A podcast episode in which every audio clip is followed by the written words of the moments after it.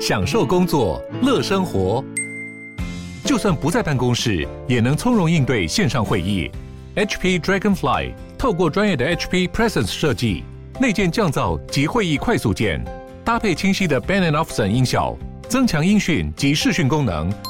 HP Dragonfly 顶级商务笔电，采用 Windows 11专业版，让您在会议中享有最佳的视觉和听觉品质。热门财经议题、即时投资快讯、焦点新闻话题，陈凤馨与您同步掌握。欢迎收听《财经起床号》。Hello，欢迎大家来到九八新闻台《财经起床号》节目现场，我是陈凤馨。今天来这个介绍的呢，是来谈行行脑科学。好，事实上呢，行行脑科学呢，是我在这个呃邀特别邀请了。台大心理系的副教授，他同时呢也是脑与意识实验室的主任，脑科学家谢伯让谢老师呢来跟我们一起好好的了解一下大脑科学。Hello，谢老师早。Hello，大家好。也非常欢迎 YouTube 的朋友们一起来收看直播。好，谢老师，我们从上个礼拜啊，就是男女脑袋大不同这个话题。来延伸下来，那因为确实我们看到在脑部上面有一些，比如说像胼胝体，哈，那就就有一点点的不同，对不对？哈，然后或者是在其他的领域有一些些的不同，那这个些微的不同，是不是真的产生男女行为的大不同呢？对，好，上次我们有提到，就是 我们知道有几件是事实啦，就是男女的行为确实有差异。那比方说，空间能力，男生稍微好一点；那语言能力，女生稍微好一点。然后呢，我们也看到男女的大脑也有差异。那比方说，你刚刚有提到说，像胼胝体是女性的胼胝体，它的左右脑连接比较强。那男性呢，则是半脑之间的连接会比较强一点。是。好，那有些人看到这个两个差异哦，就会直接推论说，哎，那你看男女的行为有差异，大脑也有差异，那很显然的行为应该就是。这个男女行为的差异，应该就是男女大脑的差异所造成的。对，好，那这里可是我们就要小心一点，因为这个推论其实有点太快了。那因为除了这个可能性之外，还有其他的可能性，比方说有可能是导因为果，或许是因为行为先有差异，然后长期的这个发展过程中才导致你大脑出现差异，所以这是所谓的导因为果，就是行为导致大脑呃有有不同。那又或者呢是两者可能有共因。共因就是共同的一个因，嗯、比方说男女因为可能基因跟荷尔蒙上面有差异，那这个基因跟荷尔蒙的差异呢，可能同时导致了行为差异，那也同时导致了大脑的差异。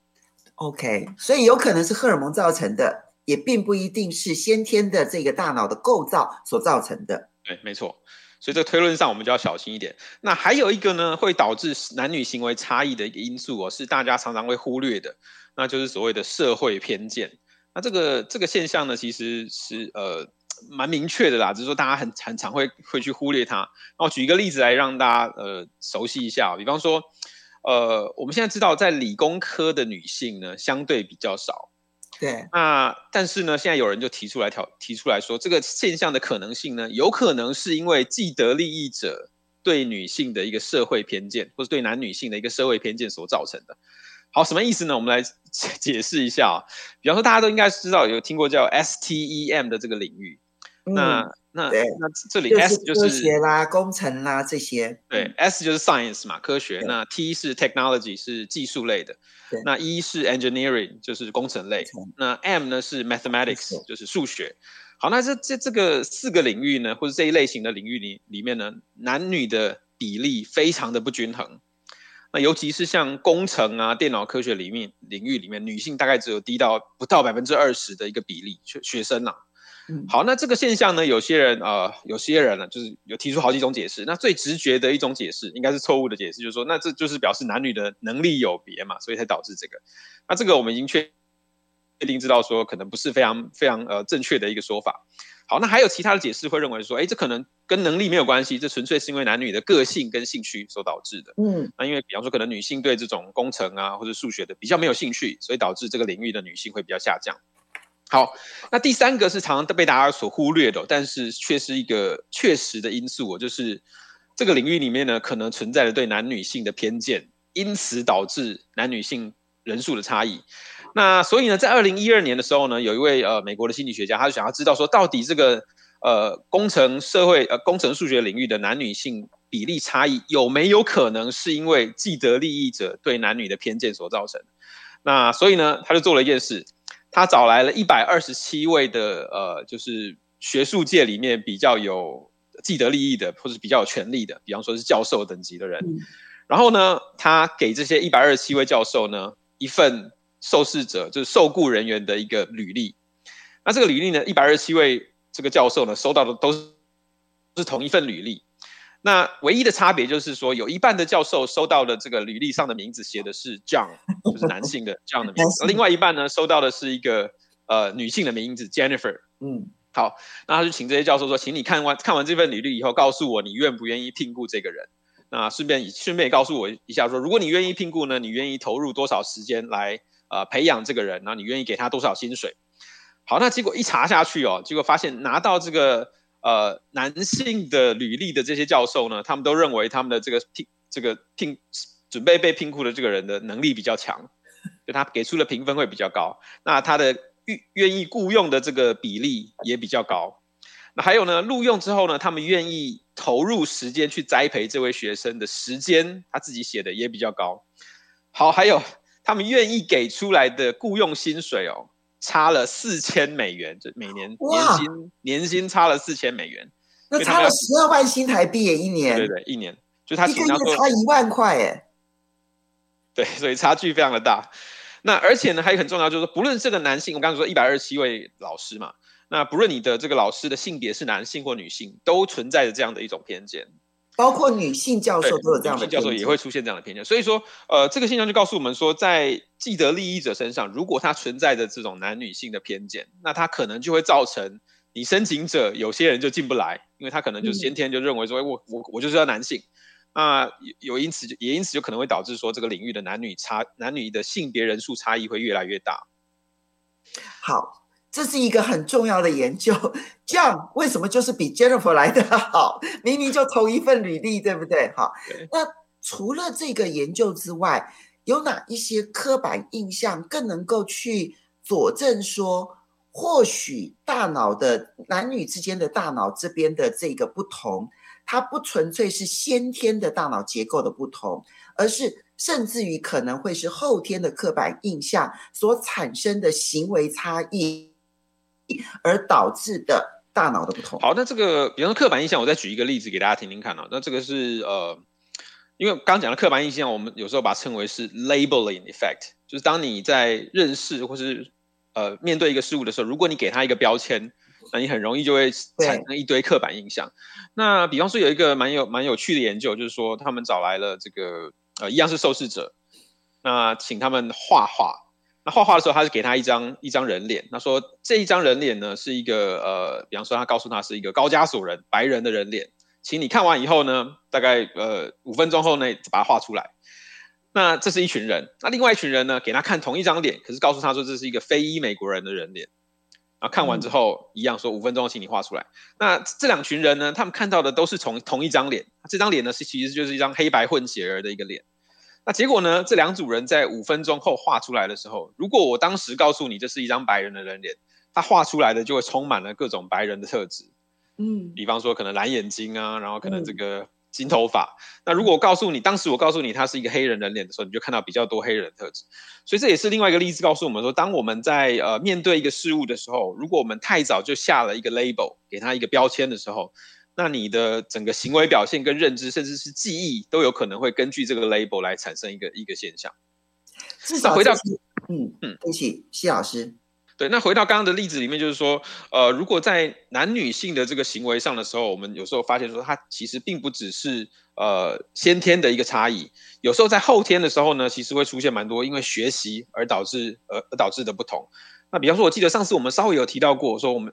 原本认为说男女的空间。能力表现有差异，那可是呢，研究就发现，如果你把女性找来，然后经过一个短时间的空间能力训练，那她的能能力马上就会跟男生一样。所以有可能他们只是在平常的时间里面，呃，那女性比较没有机会去使用到空间能力。那但是呢，不表示他们的能力是比较差的。嗯，所以这件事情告诉我们说，至少对于父母的教育而言，如果你从小把男女分开来，用刻板印象去教育他们的话，到最后他们其实只能够成为你期待的那个样子。是，但是如果说你今天不给予刻板印象，男的就应该要学什么，女的就应该要学什么，其实也许给他们的空间真的是比较大一点。不要去相信那个男女先天大不同这件事情，对不对？好，好，那所以这里面就回过来讲了。那大脑训练是真的有用的吗？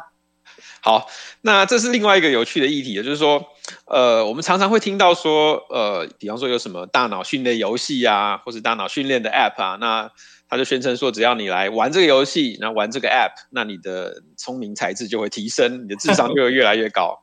那有些人甚至会宣宣称说，你的反应会变快啊，变聪明啊，提高智商啊，甚至是对抗失智，所以各种这种广告的宣称都有。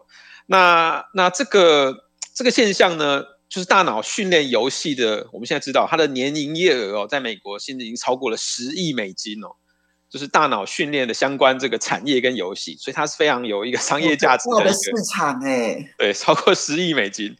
好，那那这个领域呢，其实当时他们呃也很希望有科学的证据嘛，说告诉他们说确实有效。那在二零零八年的时候呢，好像就出现了这么一篇论文，看起来好像是支持说这些大脑训练游戏是有效的。那当时这篇论文呢，他做了一个简单的实验，就是找来两组受试者，那其中一组呢，他们要他们去做一个简单的记忆训练，那就是说，比方说画面上如果出现了一些呃图片的时候，请你记住它。那过几秒钟，如果它又再出现一次，请你请你就是回报这样子，就非常简单的记忆训练。那另外一组呢，就是什么都不做，当做一个对照组。好，那训练完之后呢，在几个礼拜以后，他们就把这个这两组人找回来，然后要他们做一个简单的智商解题的表现，就是智简单的智力测验啊。那结果就发现，这个训练组哦，他们的智商跟训练之前有明显的提升。嗯，那对照组呢，提升就比较没有那么明显。所以相相对来说，这个训练组在训练完之后呢，他的智力测验，呃，前侧跟后侧是似乎出现了一个明显的差异。嗯，好。那这一篇二零零八年的论文，当时是发表在叫 PNAS，就是美国的科学院的一个院院刊上面，所以是非常呃非常有名的一个期刊。当时呢就就广受瞩目啦，因为就是大家都发现说，哇，这个看起来这么不错的一个研究，看起来好像也支持说这个简单的训练就可以提升你的智商。那可是呢，这个论文后来就发现说，哎，好像有一点问题，因为呃无第一是无法被复制，就后人想要重新。重新再做一次实验，就发现做不出来。然后结果后来发现说，有可能这个现象只是所谓的安慰剂效应。因为我们刚刚提到说，这个训练组他有做了一些事情嘛，那对照组什么事情都没做。那所以他们就发现说，有可能是因为训练组在训练完之后呢，他自己产生了一些安慰剂效应，他产生了更高的信心，认为自己已经受过训练，所以他在后来的表现，相信自己做得到。对，没错。那我们有时候把它称为是安慰剂效应啊，就是你的信心提升了，你认为自己做了一些有用的事，那所以就导致你后来的表现会变高。好，那听起来，二零零八年这个实验不能复制，它其实在整个的科学界来讲的话，可能这样子的一套理论就不见得会被采纳了。没错，没错。所以当时就开始有产生质疑嘛，就很多科学家跳出来说，哎。你二零零八年的这篇论文既然无法被复制，就表示当时的证据有问题。那所以我们目前就缺乏证据可以支持说这些大脑训练游戏真的能够提高智商。嗯、好，那在在几年过后呢？因为这个这个事件就开始吵起来了嘛，大家就是认为有效的人还是坚坚持生有效，尤其是业界的人，那学界的人就开始产生更多的质疑。所以在二零一零年的时候呢，在 Nature 这个期刊上，就是呃自然杂期刊上又发表了一篇论文哦。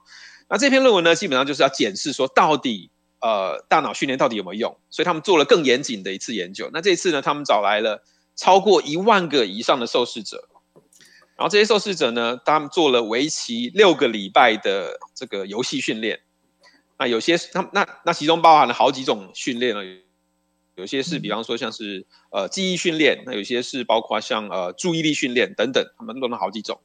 那结果就发现呢。在六个礼拜的训练之后，他们找不到任何的证据可以发现这个训练效果有转移能力。那那我们再仔细说一点，他他的意思就是说，你如果训练其中，比方说五种能力中的任何一种，那这种能这个能力本身呢，它确实会提升。比方说，如果你训练注意力，那你这个这个记忆力、注意力的这个表现呢，在这个测验里面会越来越好。所以针对这个受过训练的测验呢，它的表现会越来越好，这是没问题的。但是呢，这个测验本身能力无法转移到其他的测验上。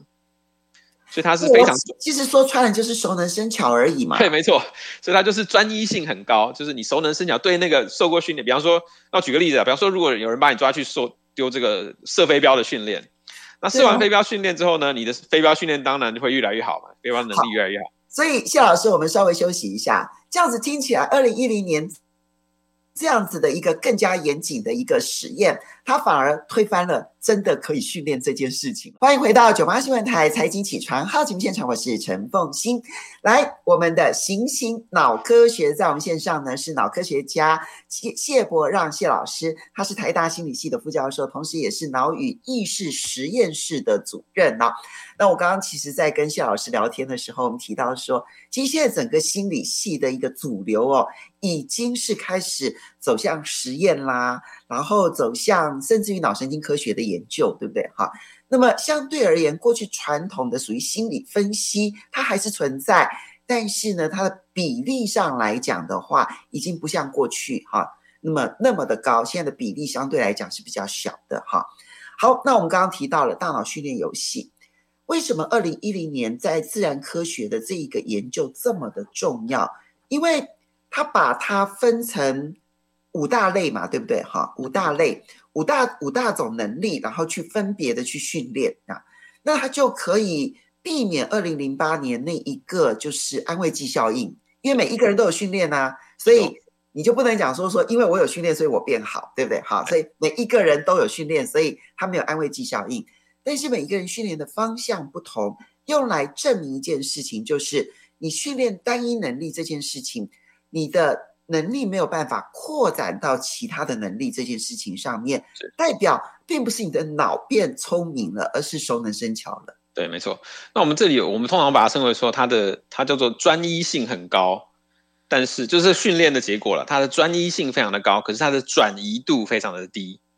那用个例子来举例，就是，比方说，如果我们把把把把把一个人抓去做这个投飞镖的训练，那投完飞镖可能训练了六个礼拜之后，他的投飞镖能力当然就越来越好嘛。可是呢，他的投球能力不会变好，那他的篮球能力也不会变好，他的游泳能力也不会变好，所以他的他的这个训练的结果呢，就是专一性非常的高，他只局限在投飞镖这件事情，那他无法转移。那我们刚刚讲的这个例子也是哦，就是你在这个五类的五类的能力，比方说注意力啊、记忆力啊。执行能力这些训练完之后呢，你每一类的那个能力在执行那个 task 的时候呢，在执行那个作业的时候都会变好，但是它无法转移到其他的能力上。好，那也因为这一项在二零一零年自然期刊上的这个杂志一出来之后呢，就导致说，哎，那至少我们现在没有发现任何证据，发现这个大脑训练的 app 或是游戏有任何的呃转移力的一个能力。那在二零一四年就几年过后呢，就有包括史丹佛大学在内的。总共有六十九位神经科学家，他们就联合发表了一个声明，然后在这个声明上显示，他们就主张说，我们目前没有任何证据可以显示市面上任何的大脑训练游戏能够抗失智、抗老化，或是具有训练转移的效果，基本上没有。那所以在二零一四年，基本上就是一大群的这个神经科学家就跳出来主张说，业界的这个宣称其实是有问题的。可是老师，我们也知道说，大脑这件事情是用进废退啊。我越用它，它确实会越好。然后如果说我都不用它的话，事实上它的这个脑神经的连接速度上面啦，或者我们之前提到的那个胼胝体啦，也不可能变厚实。那如果从用进废退的角度来讲，其实多一些大脑训练，难道不是一件好事吗？对，所以他们这个宣称哦，其实是要反驳商业上的宣称，就是当你一个商业的一个人跳出来说，哎，我的这个 app。有某种特殊的能力，那特别是所谓的抗失智、抗老化，或是有训练转移、增加智商的这种全面性的效果。那他们反对的是这个这个宣称，那他们不会反对说你这个这个单一训练本身确实对单一的一个作业能力表现有帮助，这是没问题的。那所以呢，他们通常会主张说，就是如果你真的要呃抗失智、抗老化，或是让你的让你的这个。老化过程减缓一点呢，最好的方法就是多元的尝试各种新事物。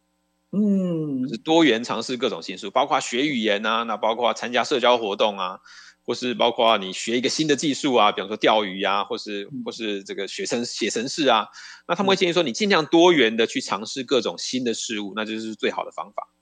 好，所以呢，单一的大脑训练这件事情其实是个噱头哈。那但是呢，你要好好的运用你的脑这件事情其实是重要的哈。那但是呢，越多元的去选择自己的兴趣，不管是用阅读的方式、交际的方式。你射射飞镖也不错哈，但是不要只射飞镖，偶尔也去投投篮球，对不对哈？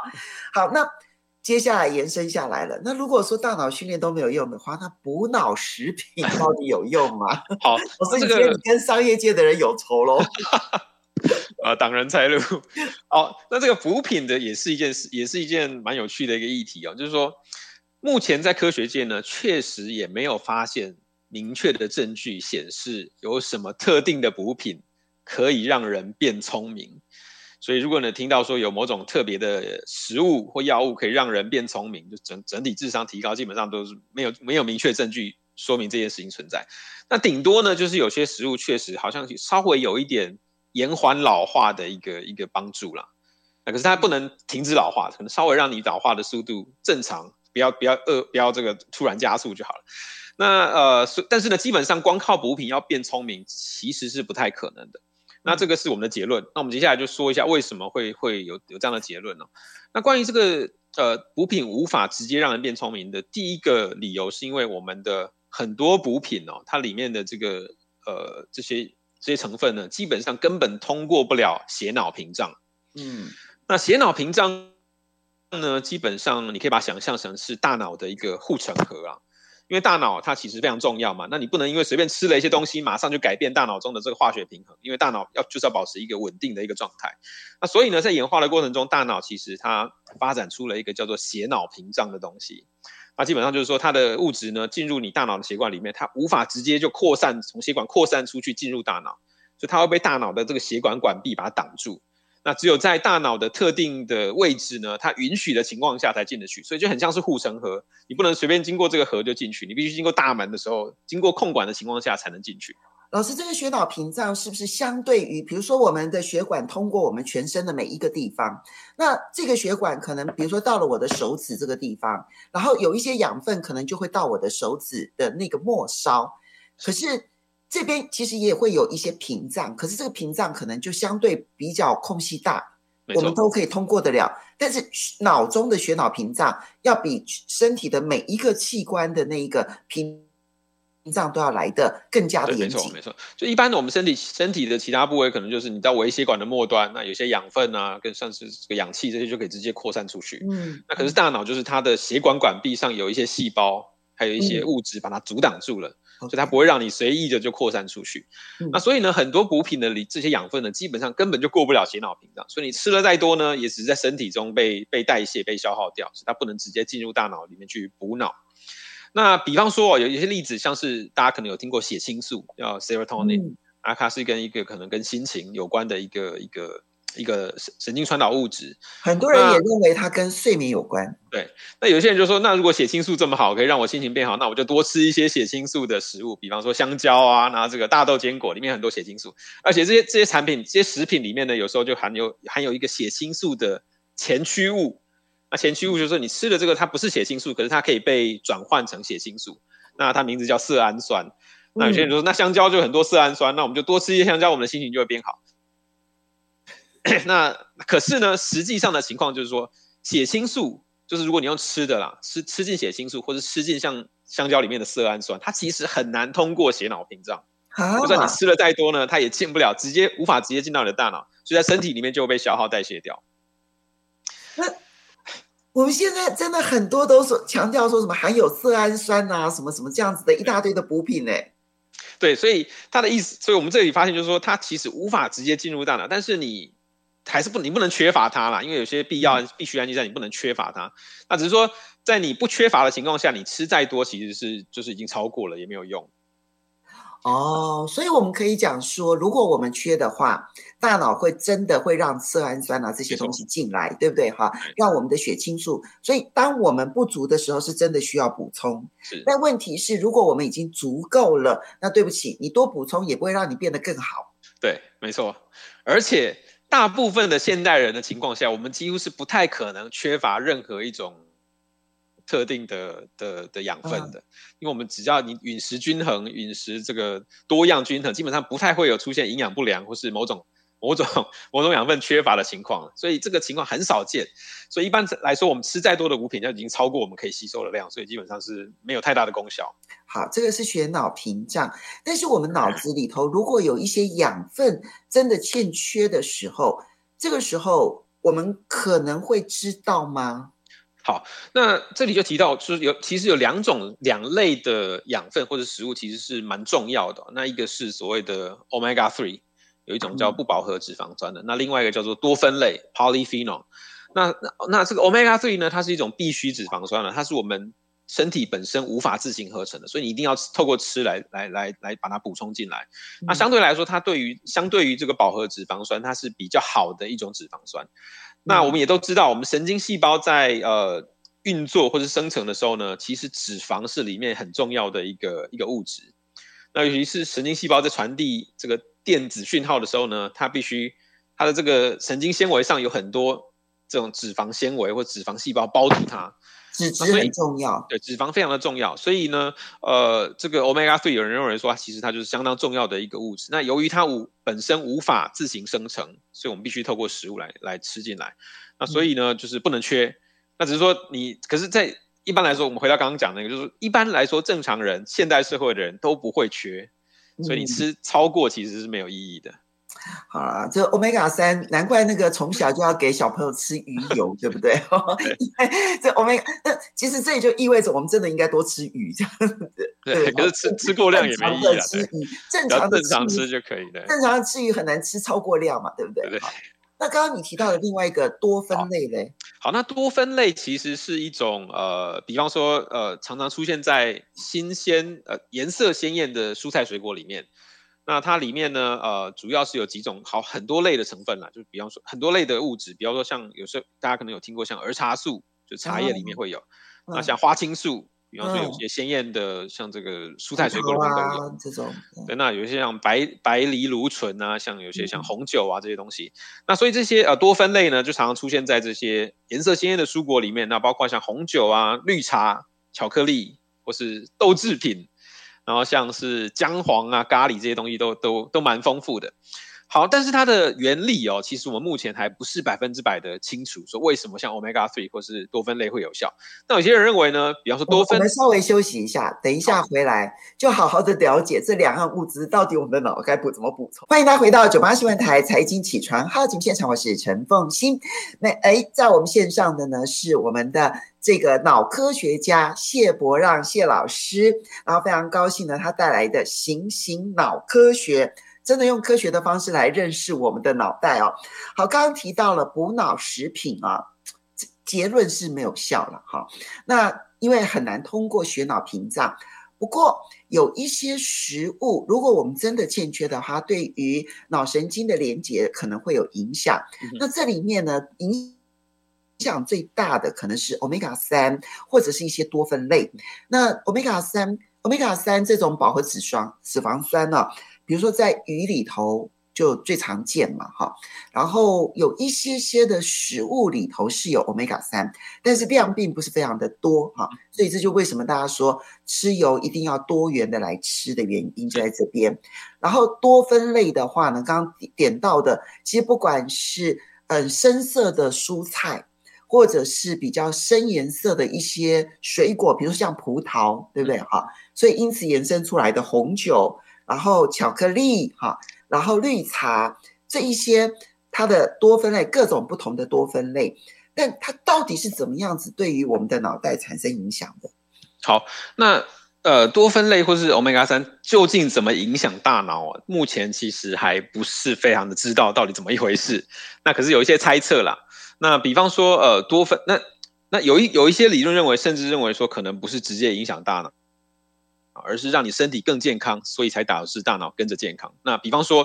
啊、呃，像多酚类的运作机制哦，应该是跟它有吸收紫外线，然后清除自由基有关。那相对来说，如果你的身体更健康，基本上你整个身体的代谢跟运作跟血流都会更顺畅嘛，所以就可能因此而导致大脑的大脑会更健康。哎，凤琴姐，你的声音没有开，对。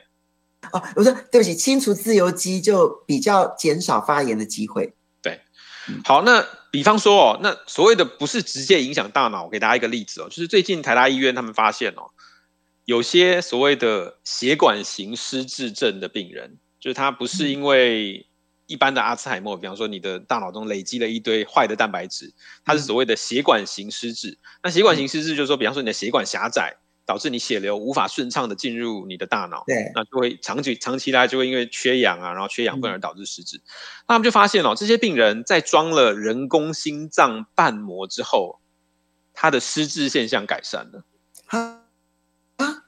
就他大脑的血管窄化了，产生的血管型失智症会因为心脏而改变。对，他们在装了人工心脏瓣膜，就是让他的心跳的这个。呃，心跳的血液可以更顺畅的打到大脑之后呢，发现他们的失智现象改善了。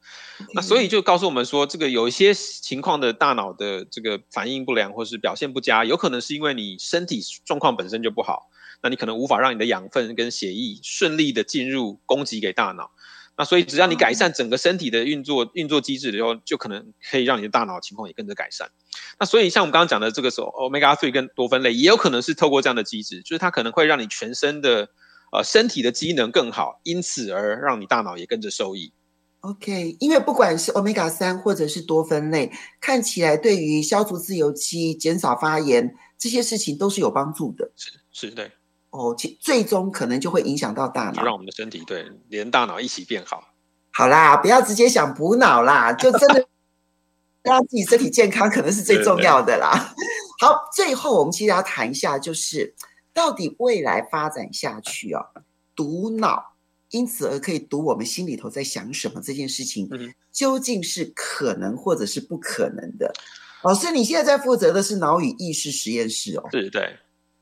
那这个。读脑，或是以前我们把它称为是读心啊，通常是心理系学生最害怕被人家问的一件事情。因为通常你说你读心理系，那人家说，那你知不知道我现在心里在想什么？所以读心这件事情啊，大家心理心理系学生听到都很害怕。可是现在呢，在新的科技的帮助之下，读心或是读脑这个事情呢，已经慢慢的呃越来越有机会可以成真哦。那比方说，在我们现在有知道，我们最常听到的一个。读大脑或是扫描大脑的工具叫 fMRI，那中文是功能性磁振造影。对，那这件事情呢，基本上它可以看说，当你大脑在进行某一个认知作业的时候，任何一种认知作业的时候，我们可以去照你的大脑里面的血流量的变化，然后就可以知道说，比方说你在呃读书的时候，那你的大脑哪一个脑区会反应比较快？嗯，那或者是你在看一个人脸脸孔辨识的时候，哪一个脑区会在负责？那这个这个这件事情，基本上我们现在透过 MRI 都可以做到，就是你你只要让受试者进行某一个认知作业，我们同时去照你的大脑，我们就可以知道说哪一个脑区在负责。对，好，那这件事情呢，现在已经进展到一个非常非常神奇的一个地步，就是我们可以进入到细节，比方说我们可以看你的，我们上次有讲过嘛，整页是你的视觉皮质。是，那我们现在可以知道说，比方说你眼前如果我给你摆一个。垂直的线条，那或是水平的线条，嗯，任何一种方向性的线条，每一种方向性的线条呢，你的大脑的你这个整叶的视觉脑区都会出现不一样的反应，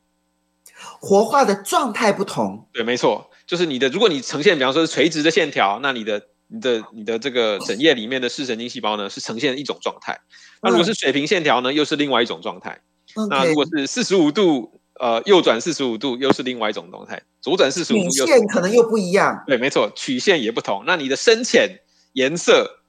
那因为颜色也有一个脑区在负责嘛，所以基本上你看眼前看到的任何的所有的视觉的特征，不管是明亮啊、形状、颜色，那或是这个这个 orientation 把它称为是倾斜的角度，都可以找到对应的视觉脑区的一个状态。OK，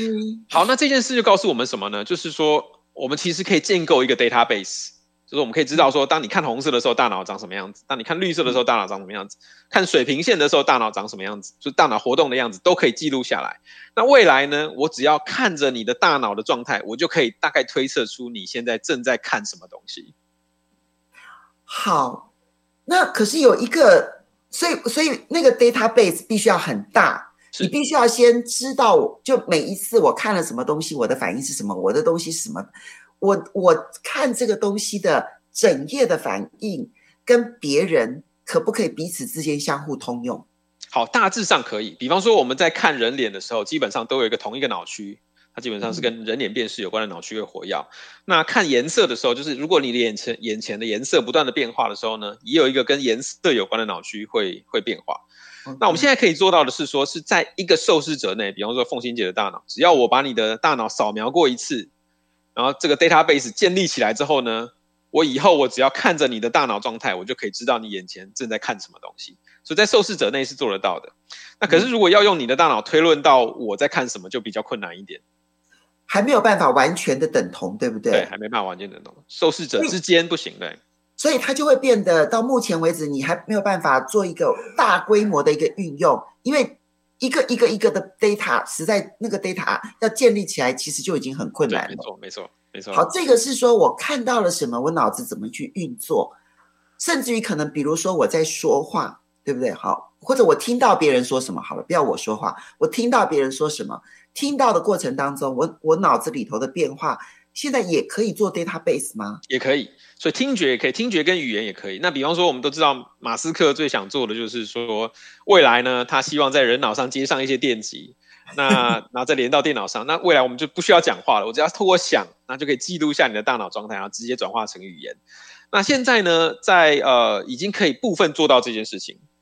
好，所以呢。请大家留一个悬念，这样子，有关于现在做得到的，读到多少脑意识、脑意识，以及现在还做不到，但是估计未来在很短的时间之内做得到的。以及最后是不是真的就可以用一个机器，然后就读一个人到底脑袋里头在做些什么、想些什么？这个呢，我们就必须要留给谢伯让谢老师呢，在下一次的新型脑科学当中呢，再来跟大家来分享了。我们要非常谢谢这个谢伯让谢老师，也要非常谢谢大家的收听收看，拜拜。